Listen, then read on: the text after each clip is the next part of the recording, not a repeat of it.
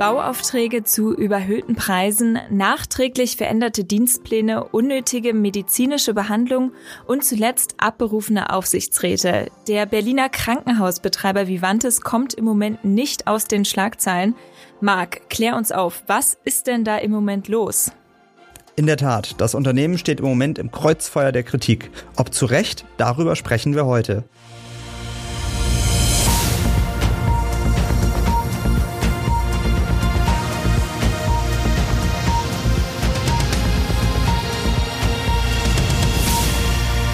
Und damit hallo und willkommen zu einer neuen Folge unseres Shortcasts Erklär's mir, ein Podcast der Berliner Morgenpost.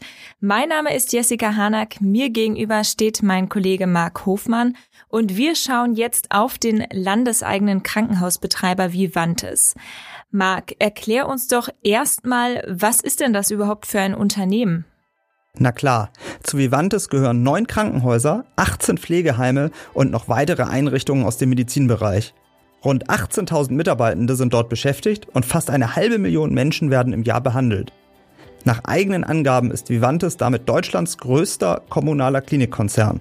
Eigentümer ist das Land Berlin. Okay, das ist also wirklich ein Riesenunternehmen. Kommen wir mal zu den Vorwürfen. Was wird denn Vivantes konkret zur Last gelegt? Da gibt's gleich mehrere Sachen, aber der Reihe nach. Im Klinikum in Friedrichshain sollen Dienstpläne nachträglich verändert worden sein. Wahrscheinlich, um zu verschleiern, dass zu wenig Personal im Dienst war. Was bringt das? Damit könnte versucht worden sein, Strafzahlungen zu vermeiden, Stationen offen zu halten und so das volle Pflegebudget mit den Krankenkassen abzurechnen. Das wäre dann potenziell Betrug. Das ist also ein durchaus schwerer Vorwurf. Kommt denn noch mehr? Ja, allerdings. So sollen in einem anderen Klinikum des Konzerns sogar Herzkatheterbehandlungen ohne medizinischen Grund vorgenommen worden sein. Das wäre Körperverletzung. Jedenfalls ermittelt inzwischen die Staatsanwaltschaft. Einigen Personen im Unternehmen wird vorgeworfen, zu enge Beziehungen zu Baufirmen zu unterhalten und entsprechende Aufträge zu überhöhten Preisen vergeben zu haben. Ob und wie sie dafür belohnt wurden, ist allerdings noch unklar. Wie sind denn diese ganzen mutmaßlichen Verstöße überhaupt bekannt geworden? Nach Informationen von Morgenpost-Chefreporter Joachim Farun soll sich eine Vielzahl an Mitarbeitern anonym an die Compliance-Abteilung gewandt haben soweit wir wissen, sogar eine hohe zweistellige Zahl. Und darüber soll die Geschäftsführung mindestens seit diesem Sommer Bescheid wissen. Und werden jetzt irgendwelche Konsequenzen daraus gezogen? Die sind tatsächlich schwer nachzuvollziehen. Mit Peter Jung hat nach 13 Jahren ausgerechnet die Person das Kontrollgremium verlassen, die sich dem Vernehmen nach bei dem Aufsichtsratsvorsitzenden Joachim Breuer für mehr Transparenz eingesetzt hat. Von dort hieß es, dass ein Wechsel schon länger geplant gewesen sei ebenfalls abberufen worden sein soll, Eva Müller-Dannecker, die auch für das Land in dem Gremium saß. Aber der Aufsichtsratschef, also Joachim Breuer, ist doch auch erst seit November im Amt, oder? Richtig. Weil der Krankenhausbetrieb dem Land Berlin gehört, entscheidet der Senat über die Personalie. Und der installierte Breuer erst im November.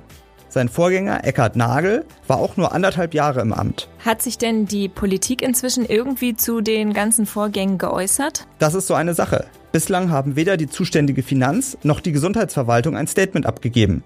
Für Angelegenheiten des Aufsichtsrats gelte Vertraulichkeit, heißt es von dort nur. Und wie geht Vivantes selbst weiter vor? Dort ist nach unseren Informationen Strafanzeige wegen des Verdachts des Geheimnisverrats gegen Unbekannt gestellt worden. Ein bislang eher ungewöhnliches Vorgehen, wenn es um Vorfälle im eigenen Haus ging.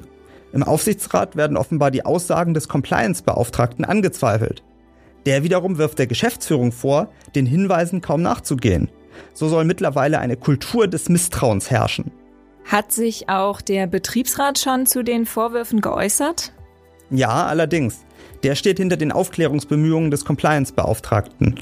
Thomas Pottgießer, stellvertretender Vorsitzender, sagt, dass der Senat ausgerechnet in der jetzigen Phase einen neuen Aufsichtsratsvorsitzenden benennt und, wie man hört, auch andere arbeitgeberseitige Aufsichtsratsmitglieder ausgetauscht werden, macht mir persönlich Sorgen. Und dann ist natürlich nochmal eine entscheidende Frage, was sagt denn Vivantes selbst dazu?